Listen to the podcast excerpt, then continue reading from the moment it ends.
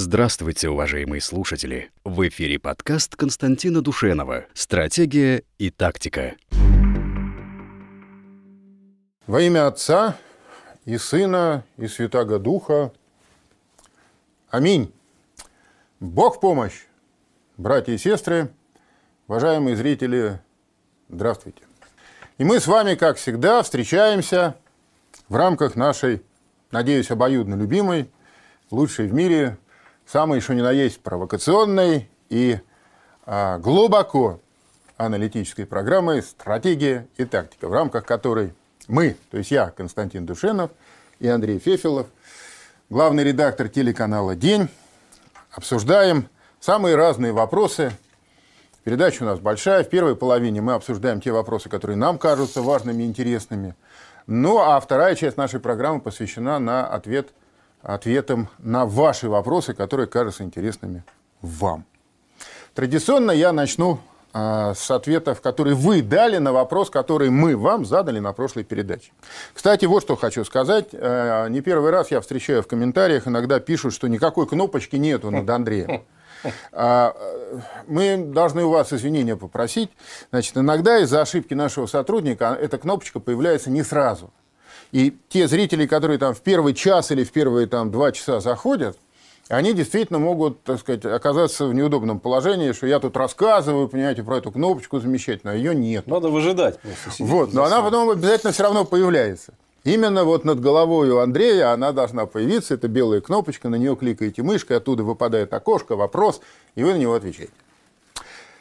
Значит, мы задали а, зрителям нашим вопрос. Прав ли Лукашенко, Лукашенко Александр Григорьевич, в вопросе о коронавирусе. Значит, не буду тут никаких вам, э, э, в свою очередь, вопросов задавать, что вы думаете. Значит, ответили наши зрители так. А, на аудитории День ТВ она оказалась, кстати говоря, самой пролукашенковской. 75% ответили, что батька прав. Это бред весь этот коронавирус и так далее.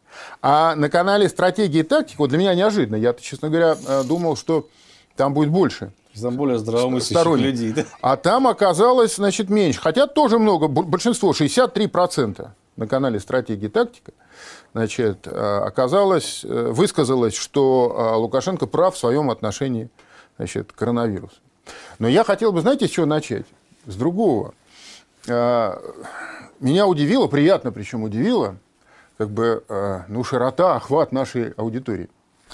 Вы, наверное, помните, надеюсь, что вы помните, что на прошлой программе, когда мы с вами дискутировали по поводу коронавируса, вы так вскользь, в проброс, в качестве положительного примера борьбы упомянули Вьетнам. И сказали, что вот вьетнамцы, они вообще не взяли всех, зажали, и, значит, у них это коронавирус. Вьетнам, Сингапур. Так да. Но вы сказали конкретно про Вьетнам. Ну, да. Оказалось, что значительная часть наших зрителей смотрит нас из Вьетнама. Часть зрителей живет в Вьетнаме. Ну, живет или работает, но, во всяком случае, не один и не два комментария было из Вьетнама. Я вот прочитаю, некоторые очень интересные. А, значит, вот Джули Спир пишет. Часто поддерживал Андрея Фефилова, но про Вьетнам, про закрученный до предела гайки он не прав. Извините, но это не так. Я живу во Вьетнаме. Кроме карантина в школе, а фактически это каникулы, так как все спокойно перемещаются, кто куда хочет. Никаких других мер не принято. Все базары и магазины работают. А, а самое интересное а, комментарий оставила Ксения Памфилова. Она очень подробно написала, я вынужден был сократить. Но вот вы оцените. Тут есть очень интересные наблюдения. Она тоже к вам обращается и пишет. Андрей, не стоит утверждать вещи, которые не видели своими глазами. Мы живем во Вьетнаме. Вьетнам – страна свободного поведения – Некоторые граждане перешли на режим изоляции и масок, а многие вообще проигнорировали. Работали, гуляли, ели на улице, спали, сидели. В стране постоянно происходили контакты и сборы групп. Больные, по идее, должны были перенести заразу таксистам, соседям и так далее, но нет. Отсюда вообще вопрос, а если этот вирус и эпидемия? Местные, это Ксения пишет, с соплями, с кашлем и так далее. До последнего ходят везде. Устраивают встречи в барах и прочее подобное. Наш сотрудник так наобнимался с китаянкой в парке аттракционов в Дананге, что по возвращении в Сайгон заразил всю семью. но продолжал ходить, где хотел. Ну, вьетнамский, очевидно, сотрудник. А чем он заразил, не. Вот, нет, все сказано. Говорят, просто грипп был. Может и так. Многие местные говорят, что по описанным симптомам коронавируса они болели еще прошлым летом и осенью. То есть задолго до объявления пандемии. Сейчас карантин снимают. Вьетнамцы собираются толпами, толпами сидят в общепите, а районы, удаленные от центра города, вообще не заметили никакой разницы. Все как жили, так и живут дальше. Вот, не знаю, если хотите, прокомментируйте, мне показалось интересным. Ну, просто все, что я знаю, конечно, лично я не был в этот момент во Вьетнаме, да и вообще я не был во Вьетнаме, честно говоря. А, я не могу сказать. Поэтому спасибо за это свидетельство. Но, во всяком случае, Вьетнам как-то вышел сухим из воды, как и Сингапур. Известно, что в Сингапуре а, крайне жесткие меры были применены там, со штрафами дикими совершенно. Там около там, а, в эквиваленте 10 тысяч долларов они платили за нарушение карантина. В общем, что-то такое. Но вообще Сингапур Э, славится своим режимом. Вот я был в Сингапуре, там действительно очень чисто, очень чисто. И когда я побывал в Минске после Сингапура, мне показалось, что эти города чем-то похожи, а именно э, своим порядком и чистотой. Мне показалось, что э, Минск – это такой наш славянский Сингапур, но без денег, к сожалению. Потому что там нет небоскребов, туда не вложили англосаксы колоссальных сумм для создания там вот этих вот центров финансовых. И в этом отношении как бы можно снова перейти к, к этой вот теме. Дело в том, что я пытался анализировать, да, вот как бы, как сказать, вы раскрыли карты, а я думал, вот э, из чего складывается мнение наших зрителей. Во-первых, конечно, надо понимать, что э, большое количество зрителей День ТВ, они идут сюда э, специально узнать что-то, что не показывает телевизор. Условно говоря, вот что не говорят в телевизоре, ну да, а, вот сказать... точно в нашем телевизоре нигде не говорят о том, что вся эта пандемия – это дурдом один большой. Вот, вот короче говоря, э, э, идея альтернативной информации. И иногда э, как бы люди специально ищут альтернативы. То есть, условно говоря, все, что говорит телевизор, заведомо всегда ложь. Условно. Но это, но это несправедливо, но, к сожалению, но... действительно у многих, у многих именно это такое отношение. Да. Потом существует большой сегмент советских людей, советских, которые сильно возмущаются некоторыми вашими реляциями, но Лукашенко для них люб. Почему? Не потому, что Лукашенко особо советский, а потому что Лукашенко, Лукашенко – это образчик советского стиля. Он сохранил советский стиль. Он сохранил советский стиль в гербе, в гимне, в праздновании 9 мая, в форме и вообще в своем таком повседневном поведении. Чего не скажешь про Путина – он тоже вроде выходец э, из э, Советов, но, тем не менее, ведет себя как-то по-другому. И вот э, эта часть точно как бы симпатизирует Лукашенко при всех, ну, так сказать, при входящих обстоятельствах. Но существует часть российских патриотов, которые уже как бы чувствуют Россию как свою команду, и им обидно, что Лукашенко провел парад, и они на зло голосуют вот против. Поэтому вот это соотношение мне показалось э, все-таки ближе к 60, я бы сказал. Давайте, Андрей, я прочитаю вам сейчас несколько. Действительно, из, из Белоруссии тоже пришло э, достаточно большое количество комментариев, и некоторые содержательные. Не просто «я за» или «я против». Вот я отобрал парочку из таких содержательных комментариев, я постараюсь не утомлять, но вот покороче, но все-таки. Вот Ирина пишет. Я из Белоруссии. Слухов море, даже от врачей, которые истерят от страха. А вот мои родственники переболели и рассказывали о ситуации в больнице. Лежали по три человека в палате, спокойно лечились, через 10 дней выписались и живут счастливо. Возраст их 52 года и 65 лет. Ни про какие повальные смерти, ни про фальсификации ничего не слышали и не видели. Все спокойно и размеренно. Врачи и медсестры в комбинезонах и масках, лекарства есть, ИВЛ имеется, стоят свободные аппараты. А вот моя соседка, врач-невролог из детской поликлиники, информацией вообще не владеет, а истерит по поводу смертей, как сорока. Спрашиваю ее, откуда информация? Она мне, все так говорят, люди видели, я как врач подтверждаю. Я таких врачей за специалистов не признаю. И с вами, Фефилов, поспорю. Вы не баб спрашиваете по телефону, а приезжайте сами и понаблюдайте – ваши осведомители просто истерят после ваших же российских новостей. Так что Фефилу впервые дизлайк. Это ваш почитательница пишет. А я скажу, что А почитается Лукашенко слишком часто слово «истерят». А. Лукашенко не врет, реально правду говорит. Александр Шамрук. Живу в Минске, езжу на работу, дети ходят в школу, я и мои друзья регулярно посещаем храм, были и на Пасху. Да, многие переболели. Брат с женой в тяжелой форме. Но никто из знакомых не умер, больных много, но мест в больницах хватает и помощь всем оказывается. Много людей запугано западными и российскими СМИ, удивляюсь, как вы не понимаете. Вы можете сколько угодно сидеть в карантине. Вот, кстати, здравая мысль, да? Вы можете сколько угодно сидеть в карантине. Эта зараза тоже посидит и подождет вас. Ей ведь спешить некуда. Ясно, что так или иначе почти все переболеют. И если у нас врачи справляются с наплывом тяжелых случаев, то Лукашенко тысячу раз прав и молодец.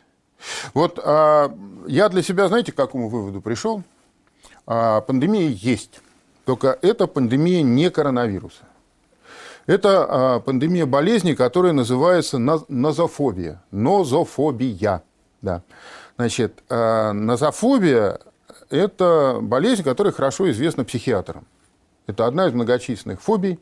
Значит, это а, гипертрофированная боязнь заболеть, заразиться, и связанная с этим неадекватная реакция на а, эту возможность, значит, гипертрофированные а, страхи, ну и, соответственно, значит, гипертрофированные, немотивированные реакции. Да? Вот, э, с моей точки зрения, действительно мир переживает пандемию вот этой самой нозофобии. Ну, но, но не все. Вот я вам прочитаю сейчас а, два мне запомнившихся таких, так сказать, выступления. А, Одно это, значит, выступление из Белоруссии, но там можно сказать, что типа там все батьки подпевают. А второй вообще из Украины. Итак, вот смотрите. Значит, архиепископ Новогрудский Слонимский Гурий, ректор Московской духовной академии. Он э, недавно заявил следующее. Ни в коем случае нельзя допускать в душу страх. Он лишает возможности действовать разумно. Провокационные вбросы в интернете про коронавирус, как по команде, заполонили российский сегмент интернета. Хотя многие эксперты уверены, что вся истерия вокруг пандемии не более чем хорошо организованная паника. И нагнетается она искусственно. Кому-то понадобилось очень сильно напугать человечество. Зачем? Узнаем позднее. Бояться нам нужно не коронавируса, а только греха и суда Божия. Его не избежит никто. Этой коронавирусной эпидемии, говорит Владыка, Господь обнажил наши немощи духовные. К сожалению, мы все, как оказалось, больше озабочены телесным, нежели духовным. Мы во время опасности понадеялись лишь на антисептик, маски-повязки. А некоторые священнослужители даже стали лжицы на святом причастии в спирт обмакивать. Такого история христианства не знала. Через коронавирус Господь показал нам наше маловерие и малодушие. Сегодня, сказал Гурий, насаждение духовного беззакония приближает последние времена огромными темпами. Все признаки этого налицо. Нам все думается, что это о далеком будущем говорится, но оно уже стало настоящим. Вот. А 9 мая, то есть совсем недавно, значит, никто иной, как митрополит Киевский и всея Украины э, Ануфрий, то есть предстоятель, глава Украинской Православной Церкви Московского Патриархата, а, а, заявил журналистам следующее. «Мы все больны», — сказал он. «У каждого своя болячка. Да, есть люди, у которых поднималась температура, теперь понизилась температура. У другого завтра она поднялась. Это жизнь. Тем более сейчас такой сезон, переход с зимы в весну. Всегда все болеют. Но сейчас все, что бы ни случилось, списывают на коронавирус. Во всем подозревает коронавирус, а он здесь ни при чем. В основном умирают те, кто хоть и заразился коронавирусом, но эта болезнь происходит, проходит на фоне другой тяжелой болезни, которая уже была. Сахарный диабет там, или серьезные сердечные заболевания. И люди не выдерживают. А обычные люди, если лечатся, то выздоравливают, снова трудятся и молятся.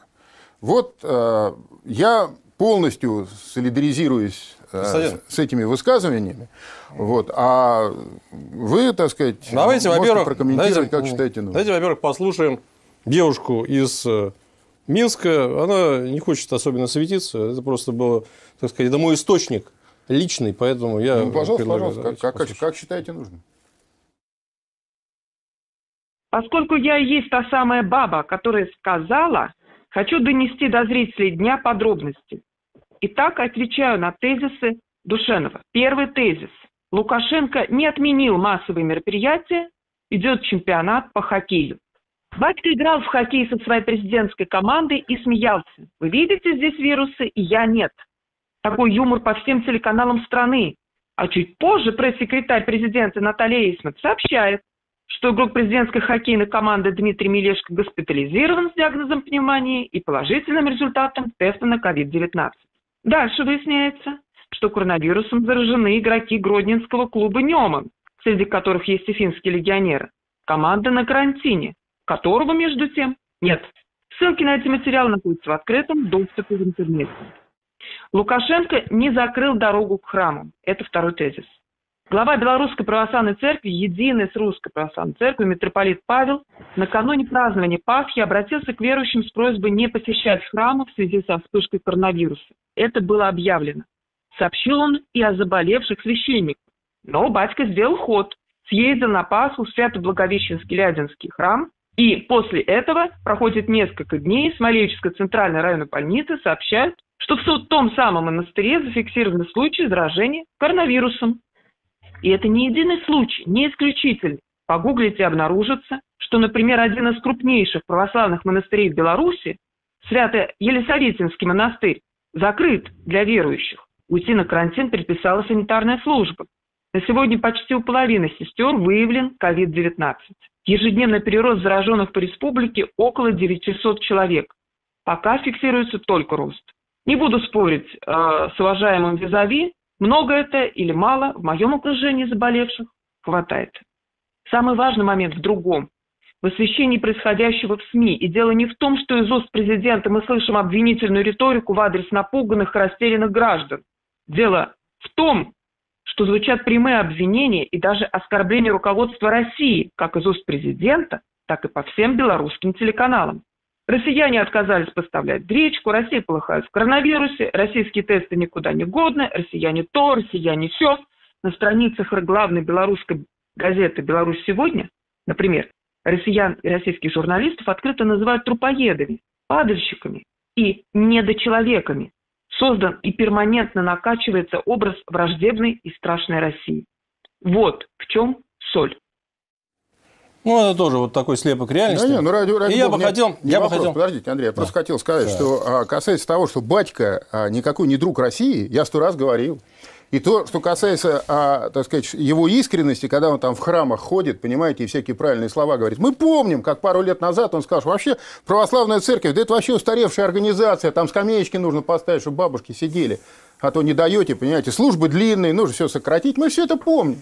Речь ведь не об этом совсем. Речь-то идет о другом. Значит, а, я хочу зачитать очень печальный список. Печальный список. Речь идет А он большой? о Ереев. Он большой. Он небольшой, слава богу. Небольшой. Он для кого-то это очень большой список. Ну, а для кого-то небольшой. Ну, это в зависимости, как относиться. Хорошо. Значит, речь идет о Ереях русской православной церкви, которые погибли, умерли в результате этой эпидемии. Погибли или умерли? В церкви это совершенно разные понятия. Погибли от эпидемии вируса. Погибли. Да. То есть души их в аду горят. Речь идет не о Я же вас не душах, зря спасал, э, спросил.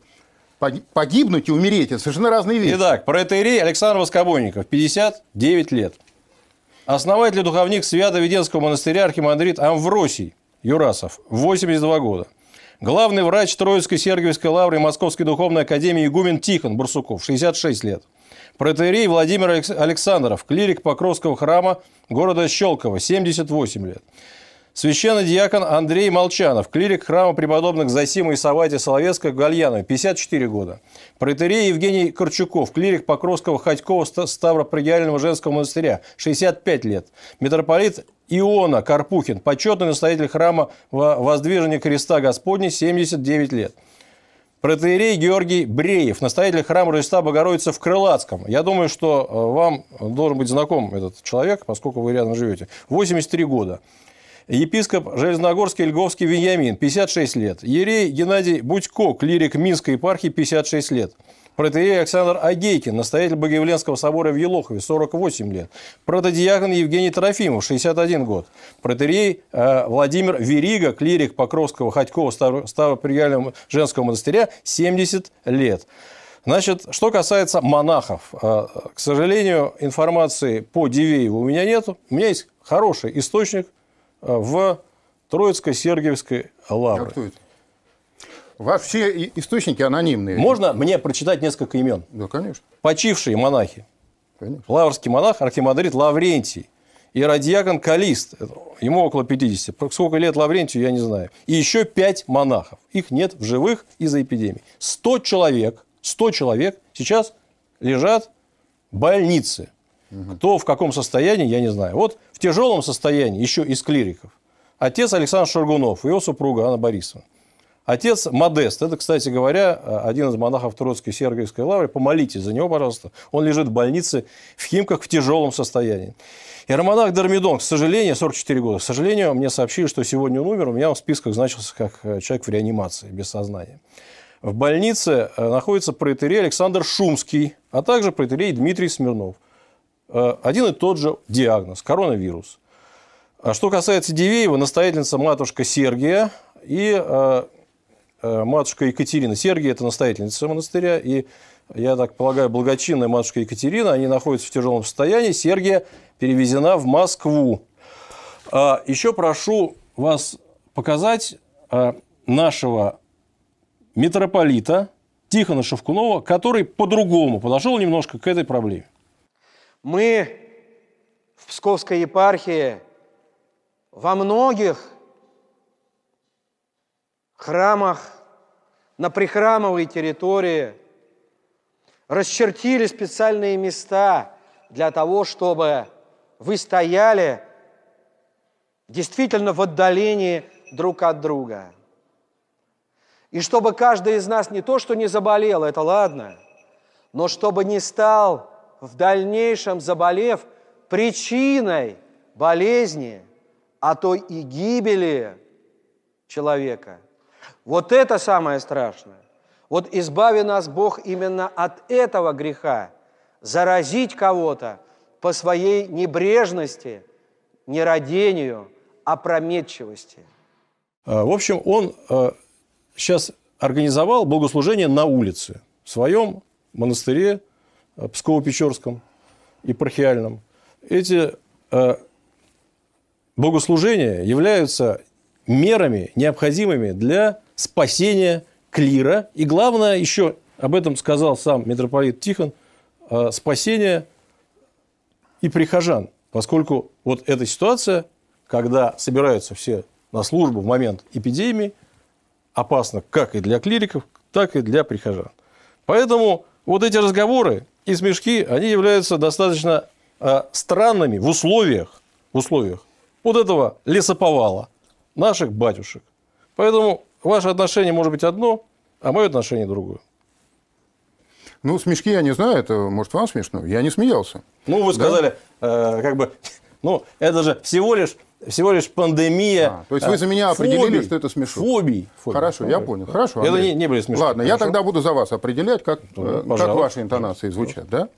Значит, если я смеялся, то вы ныли. И если мои смешки, они, так сказать, э, непристойны. Да то, я выл. То ваше нытье... Выл. Нет, вы выл. не выли, вы ныли. Выл. Ныли. Я выл. Вы ныли. Да. Ныли. Ваше да. нытье тем более непристойно. Да. Значит, э, скажу нашим зрителям, только вы мне дадите говорить? Я же ну, молчал. Пожалуйста, пожалуйста. Когда вы говорили. Недолго молчать. Да. Ну, сколько-то все-таки. Пока вы не закончили. Я да? вас слушаю. Так вот, значит, э, сегодня, согласно официальной статистике Московской Патриархии, около 30 тысяч храмов и около 50 тысяч клириков. Это священники, монахи, значит, там, диаконы, подьяконы там, и, все, и прочее, прочее, прочее. Вот на фоне этих 50 тысяч человек значит, сами можете оценить значит, величину того списка, который Андрей вам предоставил. Это первое. Значит, э, э, второе. Я хотел бы вернуться к Путину и к Лукашенко, то есть э, уйти из, так сказать, вот этой вот, с этой скользкой почвы, кто кого поддерживает. Вам ближе точка зрения значит, митрополита, митрополита Тихона Шевкунова, а мне ближе точка зрения архиепископа Новогрудского и Слонимского Гурия. Да, давайте останемся при своем. Ради Бога. А вернуться к, так сказать, политической стороне проблемы. Да? Значит, Лукашенко провел в Минске парад. Вот покажите, пожалуйста, выдержку из этого парада. Даже мысль изменить традициям, которые вот уже 75 лет прославляют историю великого подвига, победителей для нас недопустимо. Но в этом обезумевшем, потерявшем ориентиры мире найдутся люди, осуждающие нас за место и время проведения этого священного действа. Хочу им сказать по-человечески, не торопитесь делать выводы, а тем более осуждать нас, наследников победы белорусов. Вот, кроме, значит, э, парада, который прошел в Минске, и который явился, конечно, такой оглушительной оплеухой, так сказать, Кремлю, прошел парад еще, знаете, где? А, э, в Туркмении. В Туркмении. Ну, там этот э, Гурбан Гулы Берды Мухамедов, главный туркмен, он решил вопрос вообще радикально. Значит, в Туркмении отсутствует слово «коронавирус», его, оно не упоминается, вообще этого слова нету там ни на телевизоре, ни там в средствах массовой информации. Нету в Туркмении коронавируса. Вот. Они провели парад. Надо сказать, что а, вот Путин умеет все-таки обращаться с восточными людьми, потому что знаете, что Путин ему подарил на этот парад? А, вот Гурбангулы Бердымухамедов. Он подарил, подарил. он подарил ему подлинное знамя полка, в котором воевал его дед. Подлинное знамя полка, который в Великой Отечественную войну воевал его дед. Да? Но как-то мы меньше обратили внимание на то, что а, в Москве-то парад тоже состоялся. Только это был личный парад господина Путина. Персональный парад. Вот помните, мы как-то с вами перед Пасхой разговаривали, да? Я сказал, что мне бы очень хотелось увидеть на Пасху э, Путина в храме. И вы тогда сказали, э, поправьте меня, если ошибаюсь, вы сказали, что если это будет, но ну, это будет просто оскорбительно для огромного количества людей, которые не могут пойти в храм, а Путин в свой какой-то отдельный личный персональный храм пойдет. Так вот, э, как-то странно на этом фоне выглядит тот факт, что вот общий парад был отменен, но личный персональный парад для Путина, он состоялся. Давайте мы посмотрим на него.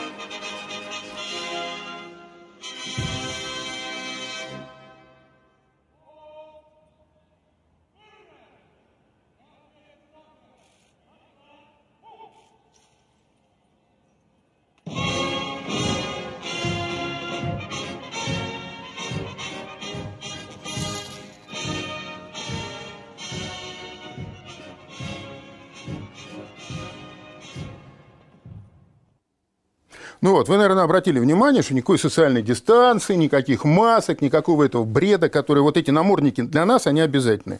Для путинского, для солдат путинского кремлевского полка они не обязательны. Это комендантская рота, которая проверялась Андрей, месяц. А примерно. можно я завершу? Да, да. да хоть год проверять. Речь же идет не о, не о медицине, а о социальной справедливости.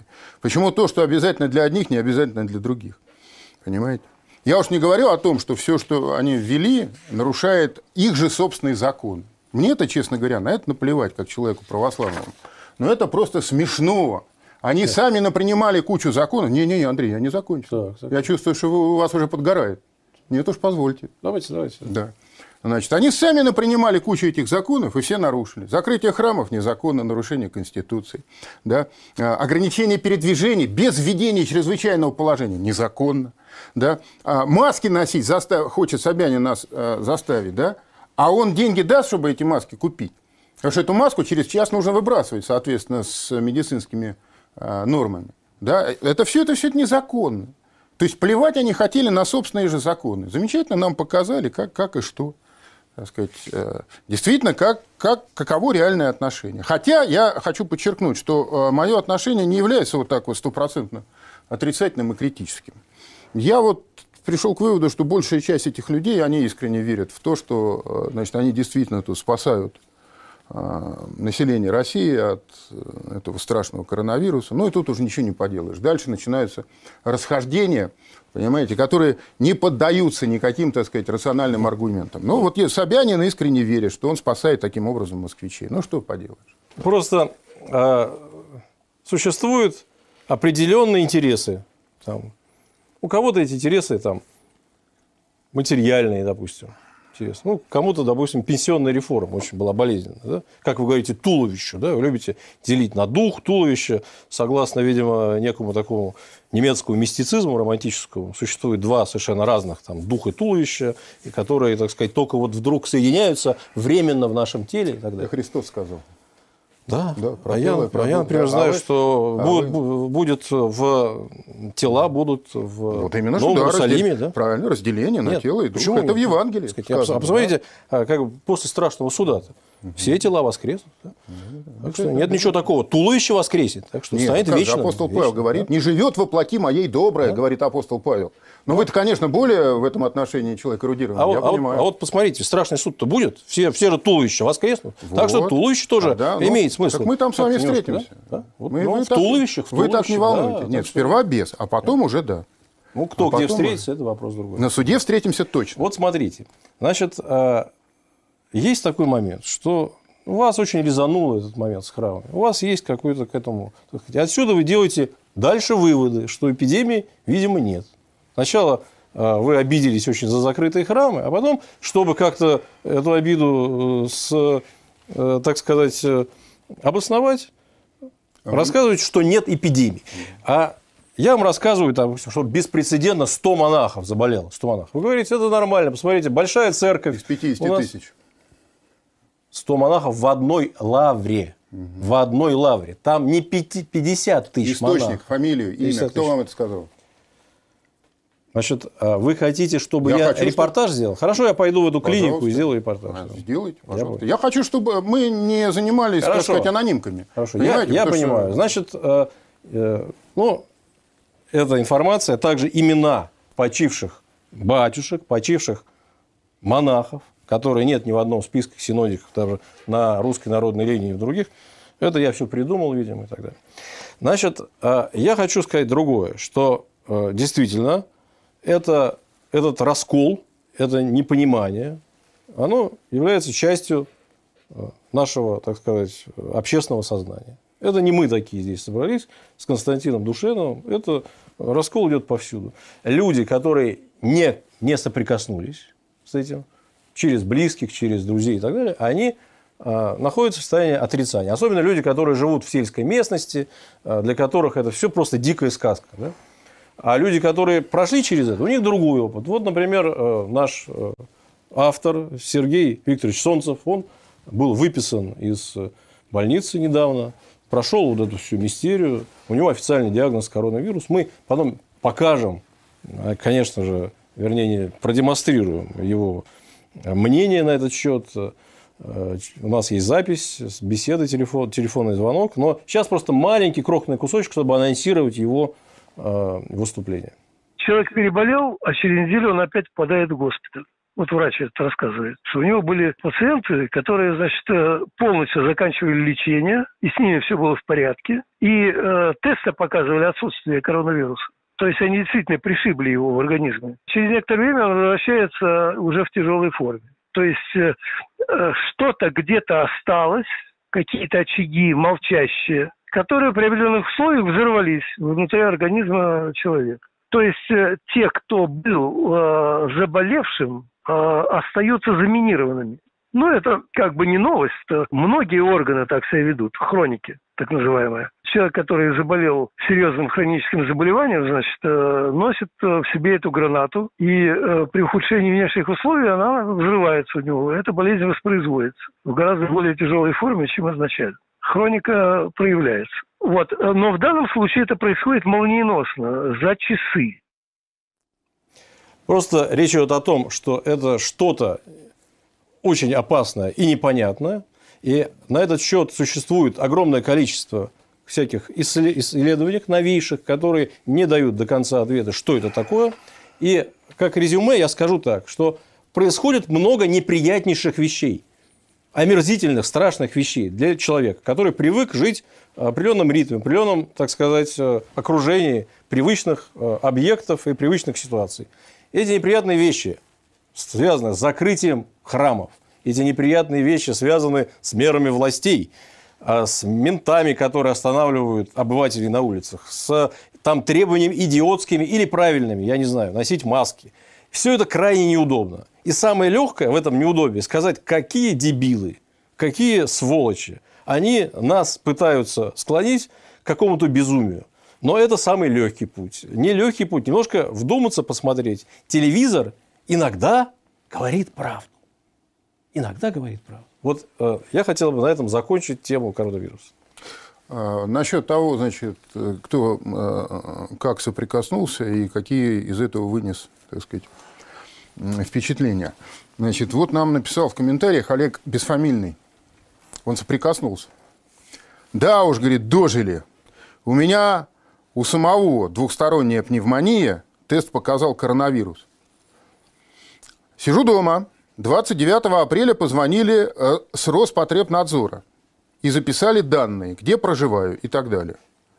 6 мая опять звонили. Из разговора я понял, что меня хотят еще раз повторно вписать в болящий. Похоже, одних и тех же больных пытаются удвоить, чтобы по статистике было больше зараженных. Чего только не напридумают. Похоже, все это из-за денег, за больных коронавирусом больше платят. Не знаю. Вот что написал человек, то я вам прочитал. У вас, значит, вы привели значит, свидетельство одного человека, который перенес это, вот свидетельство другого человека, который тоже непосредственно это перенес. Или еще, может, даже переносит.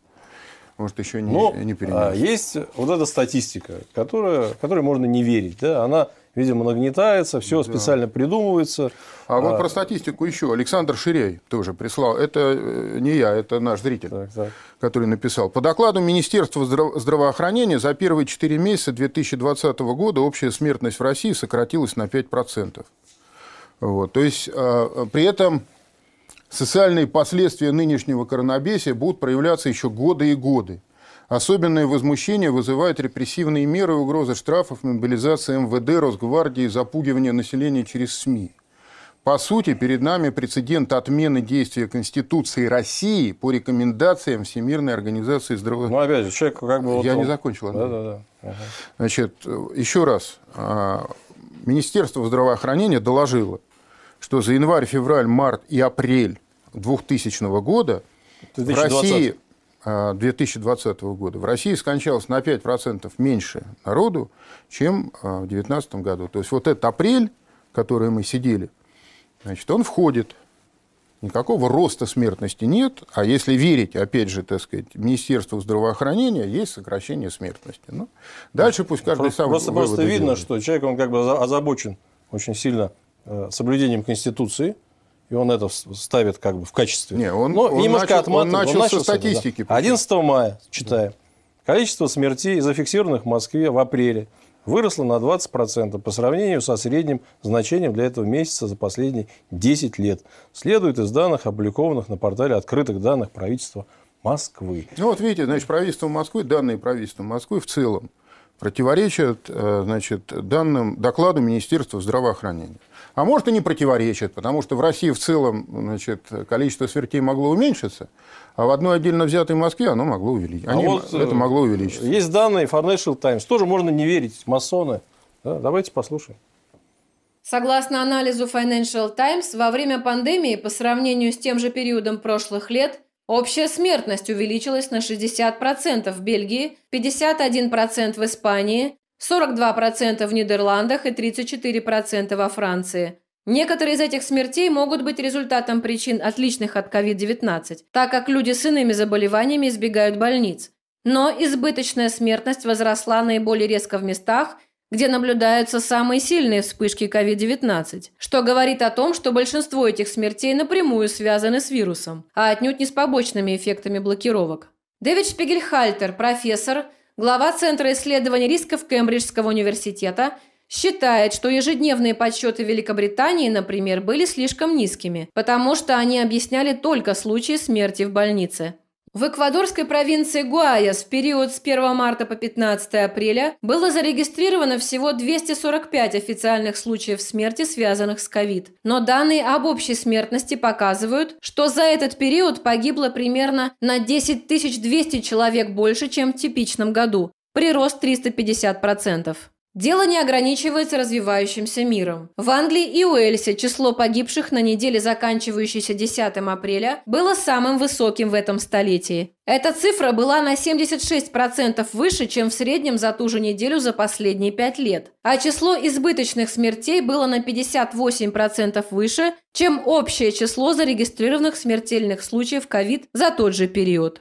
А вот в Швеции, говорили скептики, тем временем Швеция вышла на шестое место в мире по уровню смертности из расчета на 1 миллион населения, далеко опередив своих соседей по Северной Европе – Финляндию, Норвегию и Данию. Шведские средства массовой информации уделяют особое внимание ситуации с коронавирусом в таких странах, как США, Бразилия и Россия. Но, учитывая число погибших на миллион жителей, они далеко позади Швеции. Швеции 319 погибших на миллион жителей. Помимо карликовых государств Сан-Марино, Андора и Син-Мартен, это шестой по величине показатель в мире. К худшим относятся Бельгия – 740, Испания – 566, Италия – 500, Великобритания – 460 и Франция – 402. На этой неделе Швеция обошла Голландию, которой 316 погибших на миллион. В США смертность от коронавируса составляет 238 человек на миллион, в Бразилии 47, в России 13 человек на миллион жителей. В субботу агентство общественного здравоохранения сообщило, что еще 45 человек в Швеции умерли от COVID-19. Эта цифра означает, что за неделю в Швеции погибло более 500 человек. Я, честно говоря, задремал. Ну, так бывает, а Пономари так тоже бывает так. Пока, да, то, бывает, то, бывает, да. Вот я, я задремал, но, судя по всему, вы тут обрушили на нас такой, значит, э, объем информации. Да, кстати, хорошо, вот, например, теперь станет ясно, где вы берете, значит, данные свои. Ну ладно, хорошо. А, у меня пока, значит, вот нам тут рассказывали, как это все ужасно, там где-то в Швеции, в Англии. Ну, наверное, так оно и есть, да, да, да. Правда, почему-то удивительно, что вот э, в Индии, где самая вообще высокая в мире плотность населения, да, там Калькутта, Бомбей, там вообще это миллионы людей на, на, на пятачка. А там вообще нет никаких вспышек этого коронавируса, да. Странное дело. Ну ладно, бог с ним. Я, э, у меня родился вопрос, который надо задать нашим зрителям. Я хочу спросить вас, уважаемые зрители, как вы считаете, нужно ли нам продолжать разговоры про коронавирус? Потому что, я вам честно скажу, у меня уже никаких сил нет. Это абсолютно бессмысленное занятие. Потому что точки зрения давно определились. Никто никого убедить не сможет. Да? Вы мне покажите хоть 10 митрополитов Тихонов, да? от этого мое мнение не изменится ни, ни на йоту, понимаете? Ни, ни чуть-чуть оно не изменится. Я думаю, что э, и я могу приводить тоже десятки цитат, и вряд ли, так сказать, они убедят э, Андрея Александровича. Поэтому вот мое личное мнение, кстати, оно уже давно у меня сложилось, это я не первый раз говорю, что нужно прекратить эти все разговоры, все, надоело. Вот э, этот вопрос мы, э, я предлагаю, Андрей, задать нашим зрителям. И подчиниться их, так сказать, вердикту. Если они скажут, что хватит, и нам тоже надоело слушать одно и то же – мы уже там пятую программу с вами одно и то же обсуждаем. Как уже... будем формулировать? Ну, так и сформулируем. Вы за нытье или за смешки? Да, ну, может быть, и так сформулирую. Если, вы, если вам кажется, что э, оптимально так, пожалуйста, хорошо, я согласен на такую формулировку.